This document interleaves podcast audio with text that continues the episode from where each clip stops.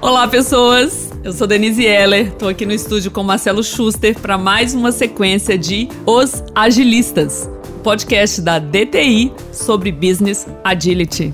E aí, Schuster, como é que foi esse tempo aí entre a primeira sequência de podcasts? O que, que você recebeu de feedback? Como é que você está avaliando aí a recepção do nosso conteúdo? Ah, Denise, eu conversei com algumas pessoas, recebi alguns feedbacks. A gente nunca sabe o que, que as outras pessoas vão achar quando pois a gente, é. quando a gente é, grava. É, alguns temas a gente já fala tanto sobre eles que a gente fica até achando que está sendo, sendo repetitivo, né? E de, óbvio, de, né? É, e, e, mas assim, conversei com várias pessoas, todo mundo que eu, que eu conversei gostou, achou o tema interessante, e isso nos estimula a continuar falando mais, porque é uma coisa que a gente vive no dia a dia da DTI, e é uma coisa que eu estudo desde sempre, né? Sempre gostei uhum. muito, desde, como eu falei lá no outro podcast, eu acho, desde 2000, 2001, que eu já, já, meu, a primeira vez que eu fui ler sobre Extreme Programming, acho que foi em no anos, nos anos 2000, então, Nossa. de fato, é um assunto que eu gosto é. muito. Fiquei surpresa com a, com a receptividade. Pessoas que eu nem imaginava. Olha, a gente ouviu o podcast da DTI, quando é que vai sair outro? Então, pessoal, já em função desses feedbacks, a gente decidiu que vai lançar um por semana. Para você que está começando neste episódio, já tem cinco lá disponíveis, onde a gente fez uma introdução ao assunto. O que é uma empresa? O que uma empresa precisa para ser ágil? O que é uma empresa, um negócio ágil?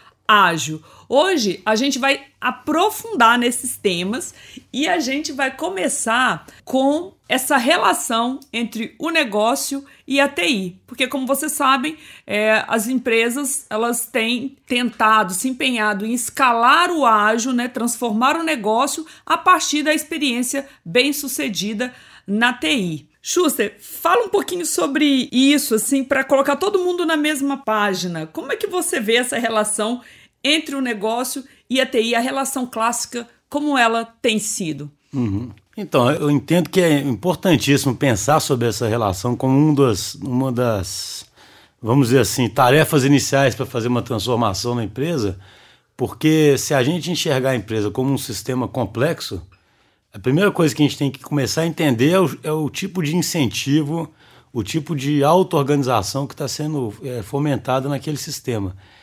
E é incrível porque existe uma, uma coisa muito clara nessa relação de, é, entre negócio e TI que se consolidou ao longo dos anos é, e que hoje em dia é um dos principais obstáculos à adoção da agilidade de uma forma corporativa. Ou seja, tem empresas que até começam a adotar agilidade, mas isso fica circunscrito ao departamento de TI, já melhora um pouco é, mas existe uma barreira muito grande, que é o que nós vamos falar agora, que impede que isso se, se difunda pela empresa toda e que mesmo a própria, mesmo a própria TI, só ela sendo ágil, dê os resultados esperados.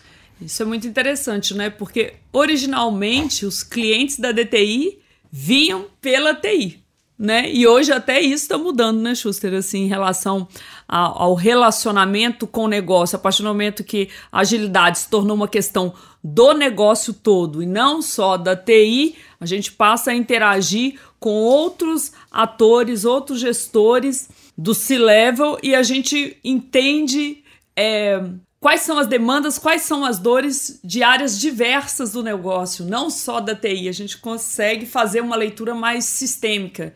Então, isso que você falou é muito interessante, Denise, porque é, tem a ver com essa relação sobre a qual nós vamos falar agora. O que está acontecendo? A relação que existe é, entre TI e área de negócios é uma relação contratual. Interessante esse termo, uma relação contratual.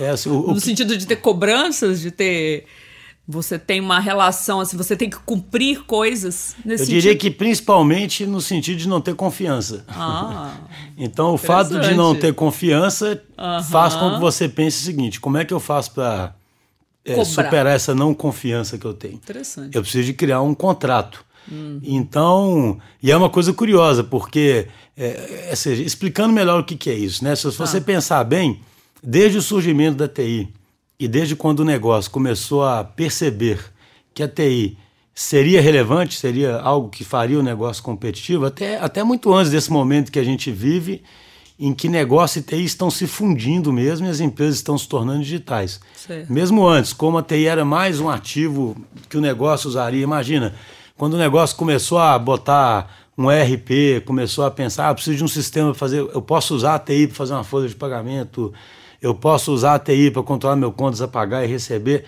Nas origens mesmo, sabe, dessa, de, de, de utilizar a TI, é, se a gente voltar no tempo, você imagina, é, naquela época, ainda pior do que hoje, porque hoje os executivos acabam tendo mais contatos com o mundo digital por tudo que vem acontecendo. Sim. Mas imagine naquela época é, a reação do pessoal do negócio era o seguinte: olha, a gente percebe que dá para ter muito ganho com a TI, eu preciso usar a TI, mas eu não consigo entender o que, que esses caras falam, eu não consigo confiar que esses caras vão realmente me entregar valor, eu tenho medo de deixá-los soltos uma caixa preta, né? É, Até então, né? Imagina, se eu deixar. da tecnologia aí, né? Sabe imagina, é se eu deixar fazer. esse pessoal solto, o que, que eles vão fazer? Interessante. Eles vão ficar é. lá mexendo com o que eles gostam de mexer, eles vão ficar fazendo o que eles gostam de fazer, e eu não vou ter garantia nenhuma de que eu estou gastando bem meu dinheiro, né? No final das contas. Então, Sim. qual foi a reação é, inicial do negócio a isso? A reação inicial do negócio a isso foi pensar o seguinte eu preciso controlar a TI. Ah. Né? Então, a relação contratual é nesse sentido. Então, tá. eu vou especificar muito detalhadamente o que eu espero deles. Eu vou criar os acordos de nível de, ser, de, nível de serviço, né? os famosos SLAs. Então, é, eu vou manter esse pessoal em rédea curta. Né? Resumindo, a, a, a história é isso. Engraçado isso, nunca tinha pensado nessa relação da TI com o negócio. Isso não acontece com as outras áreas da organização, né? Por exemplo, eu estou lidando muito com o povo do, do jurídico. Não vejo essa relação desse tipo de cobrança, nesse nível de cobrança é, que você está criticando aí com o marketing, por exemplo, é diferente é, a relação assim, com as outras áreas do negócio, é, não é? Exatamente. Eu acredito assim, é claro que de uma forma ou de outra todos os departamentos são cobrados, é, tem, etc. Mas o, o que aparentemente acontece é que os outros departamentos têm muito mais liberdade e muito menos necessidade de se provar, de ficar se provando a todo momento. Então, assim, a TI ela sempre tem que se provar. Interessante. E o fato é. dela, é, o, o, a gente até lembrando que a gente acredita muito, muito no pensamento lean, hum. isso é um grande desperdício na empresa, um setor que tem que ficar o tempo todo tendo que fazer apresentações e reuniões não para criar nada, mas para provar que o que eles tá fazem é útil, né? Então, assim, isso por si só já é uma enorme fonte de desperdício. Ah. Nós vamos falar sobre isso mais para frente, mas o ideal é que a relação fosse tal que todo mundo já entendesse, já visse né, o dia a dia da cobrança, já mostrasse que aquele departamento, né, a TI, ela está gerando valor. Na verdade, não vai nem ser departamento mais, né? Vai ser Sim. alguma outra coisa. Mas então o ponto é é, só para ficar bem claro, né? Então, o negócio pensa, eu preciso desses caras, mas eu tenho que controlar esses caras. Então, para controlar esses caras, o que, que eu faço? Eu boto um CIO, eu boto alguém que, com qual eu consigo conversar bem, estipulo uma série de regras de SLAs e, e de rédea curta, e esse pessoal tem que, que me responder a isso. Aí, por, por que, que eu acho interessante fazer um pensamento sistêmico e ver como, que vai, como é que vai ser a reação do outro lado? Do outro lado, quem trabalha com uma relação contratual estrita, qual que é o estímulo que ele tem?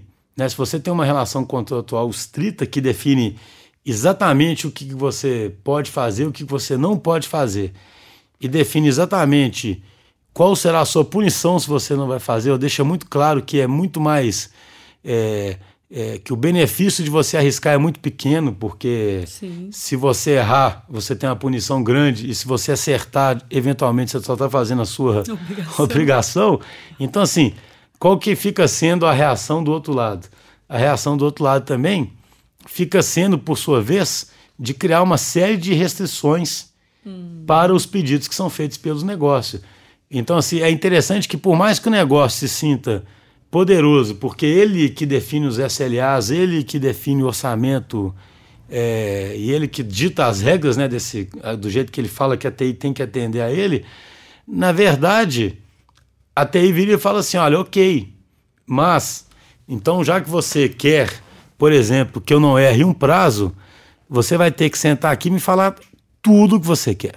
É, uma e definição vo... ali, o escopo, os, os pré-requisitos. Aí é o pensamento de cascata, né? É, então, mas é, é o, o, pensamento, o waterfall, né, o cascata, ele é uma manifestação muito prática Isso. dessa reação. Perfeito. Porque assim, ó, então o que, que eu preciso fazer? Eu preciso ter certeza do que você quer para eu poder garantir é. que eu acerto esse prazo e que eu vou ser impecável.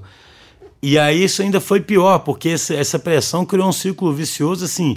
Não é nem só um detalhamento, é um super detalhamento. Sim, eu sempre comento, eu já trabalhei em projetos né, no, no, no, em Waterfall, porque assim, eu não falo de Waterfall sem ter trabalhado, já trabalhei com isso na minha vida, né? Uhum. E era impressionante, eu trabalhei em projetos nos anos 2000 em que você tinha especificações assim de 500, de 800 páginas, sabe? Porque você gera é um ciclo vicioso. Eu sempre comento isso lá na, na, na, na DT. A gente faz uma reunião de boas-vindas.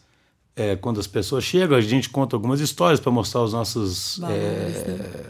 nossos valores.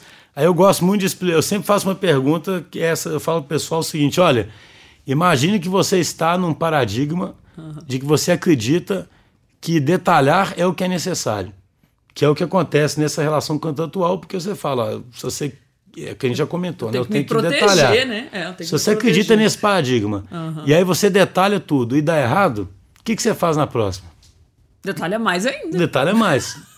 Porque é, é, por isso que eu falo que é muito interessante pensamento sistêmico. Isso em pensamento sistêmico chama ciclo vicioso, né? Então, ah. você cria um ciclo vicioso. Por quê?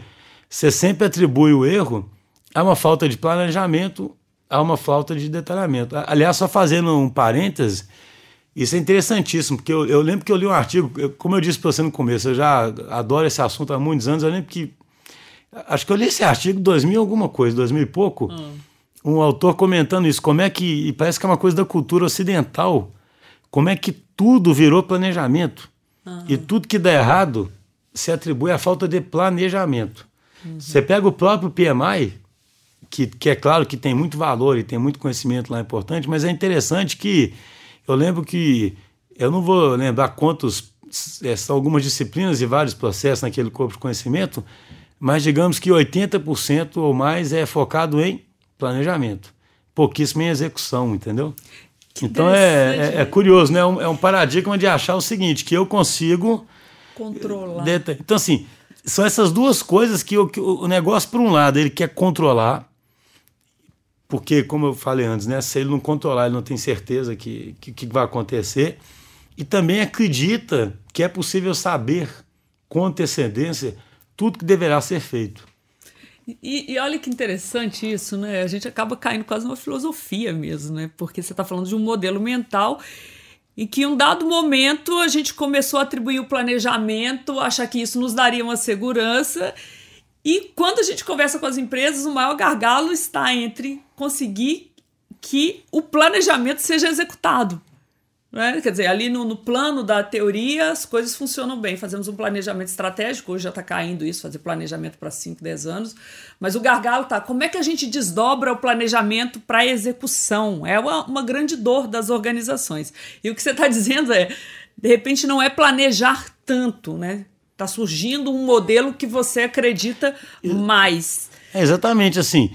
Pensa bem, tudo que a gente enxerga hoje que não funciona mais nesses, nesses mundo, nesse tempo do mundo VUCA, né? Do, uhum. Desse mundo volátil, instável, etc., é consequência, na verdade, de um paradigma que talvez funcionaria muito bem para um mundo extremamente estável, né? É, e prescritivo, né? Ou seja, a palavra, quando você pensa em planejamento, você pensa em prescrição. Então, assim, então, imagina, a relação ficou uma relação contratual, uma relação de prescrição, uma relação de tentar não errar de jeito nenhum. E aí tem um, um autor que chama, é, acho que é Mike Schwartzman, né? Que, que, que eu até cheguei a escrever num um, um, um, blog, um artigo, é, um artigo sobre ele. Uhum. Mas esse cara ele fala, ele, ele, ele fala um negócio que eu acho assim muito legal que ilustra isso muito bem, é, é que é que ele fala o quê? A consequência disso tudo que a gente fala, falou é que foi criada uma relação de codependência entre TI e negócio e uma relação, além de tudo, abusiva. Então, acho assim, eu sempre falo, é muito, pô, as palavras têm um significado, né? É uma relação de codependência, né? Porque, obviamente, que a TI só existe para servir ao negócio, ela não existe, mas o negócio também, cada vez mais, passou a precisar da TI, ou seja, durante um tempo para operar a empresa e hoje para transformar a empresa hoje, e criar novos é. modelos de negócio, né? Hoje, assim, está fundindo. Mas então é uma relação de codependência. Agora, por que, que é uma relação abusiva? O que, que é uma relação abusiva, né? Uma relação abusiva é uma relação na qual uma parte é, exprime mais poder sobre a outra do que seria necessário. Tá. Entende? Não seria necessário aquela parte ter aquele poder sobre a outra. Agora, e, e, e ela é abusiva dos dois lados, ou seja, de um lado é o negócio exigindo o resultado, igual a gente comentou, via contrato de uma forma que ele não exige de ninguém mais dentro da empresa, ou seja, ele exige resultado de todo mundo. Claro. Mas não é com essa forma contratual tão rígida. É bem específico como acontece na TI. É por isso que é como se fosse. É por isso que gente, eu gosto dessa metáfora, sabe? Do abusivo, né? Sim, é uma você palavra tá, forte, é, né? mas é precisa tá, para descrever essa você, relação. Você, né, assim, você tem que me fazer assim, você não pode fazer isso, não sei o quê. Né? E aí, do outro lado, vira abusivo por quê? A TI, para se defender, também fica abusiva no que ela exige do negócio para fazer o que seria a obrigação dela ou o que seria o que ela tem que fazer mesmo. É. Então, assim, ah, é, a TI vai botar um sistema novo no ar. Eu não falo só de desenvolvimento, imagina, ah, vamos fazer um update rápido aqui, um deploy, né, que é colocar um sistema em produção, tá. é, com uma atualização. Aí o que, que vai acontecer? O que, que a, a TI vai fazer? Ah, meu SLA fala que eu é, não, posso ter no máximo um rollback por ano e que se isso acontecer, não sei o quê. E, ou seja, mil cláusulas lá contratuais né, de, de, de, de, de punitivas, né? Aí o que, que o cara, o que, que ele pede também? Ah, para eu poder dar um, botar em produção aqui, primeiro, você tem que ter um processo formalista para pedir. Segundo, eu vou fazer isso com cuidado tremendo. E, e nós vamos ver depois, você tem outras é, abordagens diferentes para fazer com que você possa colocar rápido em produção mesmo cometendo um erro, esse erro ter pouco impacto. Mas não é isso que a TI faz à luz do contrato que ela tem com o negócio. Claro, e mesmo como ela, ela está lidando com algo que é intangível, que é evolutivo, mesmo que se no desenvolvimento ali uh, as pessoas perceberem que poderia ter uma solução diferente, que aquilo que foi definido lá atrás, na verdade, na prática, não vai gerar o resultado para o negócio por causa dessa relação contratual, dessas dessa relação abusiva, mesmo que seja descoberto algo que iria melhorar o processo resultado final, então a TI prefere não não se manifestar, porque o mais importante é a, é a deadline, é o que foi contratado, né? Exatamente. Aí gera essa relação frustrante, que no final o negócio fala, mas não era nada disso. Que o que eu mais ouço é, TI, você não entende de negócio, não era nada disso, você não entendeu nem o problema. E a TI fala, mas foi isso, foi isso. Isso, isso que, que, você, pediu, especificou, né? foi isso que você pediu. É, ou é então, isso que a gente acho, entendeu. Eu acho interessante seu ponto, que para mim isso tem duas dimensões. Uma dimensão hum. é a própria dificuldade em se saber o que se faz mesmo em software, porque software é algo. É da natureza dos problemas de, do software. É, eu sempre, eu, me, me eu, eu, eu, sempre brinco também, eu, eu sempre. É, é, eu, eu gosto de brincar com o seguinte: imagina que um dia você inventasse o software. Sabe, imagina, você inventou o software, né? Só uma, um exercício assim, né? Você inventou o software. Como é que você contaria isso para os outros? Imagina, que você inventou o é software. Um bom exercício. Sabe, eh, o que, que você contaria para os outros, né? Quando você inventou uma coisa chamada software? É, não sei. Como? Então, o que eu fico. Eu inventei algo que, na verdade, não é tangível, que vai fazer alguma coisa funcionar e vai ter uma interface e as coisas vão acontecer via uma interface. É difícil. É, porque então, não está falando de código. De... É, então, mas eu gosto de falar isso ah. no seguinte sentido. É isso tudo que você falou, vamos supor que você faz tudo animado, deve fazer esse tanto de coisa, agora tem uma coisa mais legal ainda nisso tudo, que sabe o hum. que, que é? Hum. Isso é fácil de mudar. Hum. E isso é tão fácil de mudar que eu estou chamando de software e não de hardware. Hum, bom ponto. eu sempre brinco com isso, né? Seja, se, se fosse. Se, por que, que chamou software esse, esse negócio? é fácil. Porque ele é boa, soft, ele não é boa. uma coisa. Bom é, trocadilho. Então Legal. eu sempre brinco assim. Deveria ser soft, inclusive o processo. Legal. Assim, o, o software, desde que ele, desde que ele nasceu, uhum. É, ele só tem. Ele, ele ganhou um nome, não foi sem razão, né? Oh, dá uma boa camiseta é... essa, hein? Vamos fazer na grife da DTI? Uma, uma, um trocadilho com esse negócio do hard do soft? Não, lá na DTI eu falo assim, também nessa reunião de boas-vindas, lá eu brinco ah. com o pessoal, gente, o, o, o hoje em dia, assim, o, o que é essa relação contratual, ah. mais a evolução da própria engenharia de software, por um lado, forçada pela relação contratual, por outro lado, forçado por acreditar num paradigma tradicional para fazer software, levou a fazer foi que software ficou mais difícil de mudar às vezes do que mover uma pilastra de um prédio, entendeu? Fenomenal. O, o que eu falo é isso, assim, sabe? Bacana. O, o, mas isso aí não é só devido à, à, relação contratual, não. Esse é um dos pontos, né? Isso é porque todo mundo, uhum. quando, quando, vamos dizer assim, fazer software é uma atividade relativamente recente, né? Assim, claro. E, e, e aí, como os projetos de software são sempre marcados por fracasso. Uhum. Você tem vários relatórios assim, 70% de fracassos em 95, em 2000, e esse número não muda muito não para projetos waterfall. Estava lendo um artigo do Gartner ontem que continua números desse tipo assim para projetos waterfall. É, mas imagina, lá pela década de 80, é, vamos dizer, quando o pessoal começou a entender por que, que tinha esses fracassos, uma, é, uma coisa que vem à cabeça é o seguinte: olha, a gente tem que tratar isso igual a gente tra trata as outras é, ciências que a gente domina. Hum. Então, o ser humano é muito. A, a, engenharia é a analogia imediata, por isso que é engenharia de software. Então, o paradigma sempre foi um paradigma de falar o seguinte: olha, qual é o paradigma da engenharia? É um paradigma em que eu detalho, né? Eu vou fazer um prédio, eu detalho o que eu tenho que fazer e depois é uma mera questão de executar. E que remonta ao que a gente falou na, na primeira série de podcasts, né? Esse pensamento e de onde vem a engenharia? Indústria.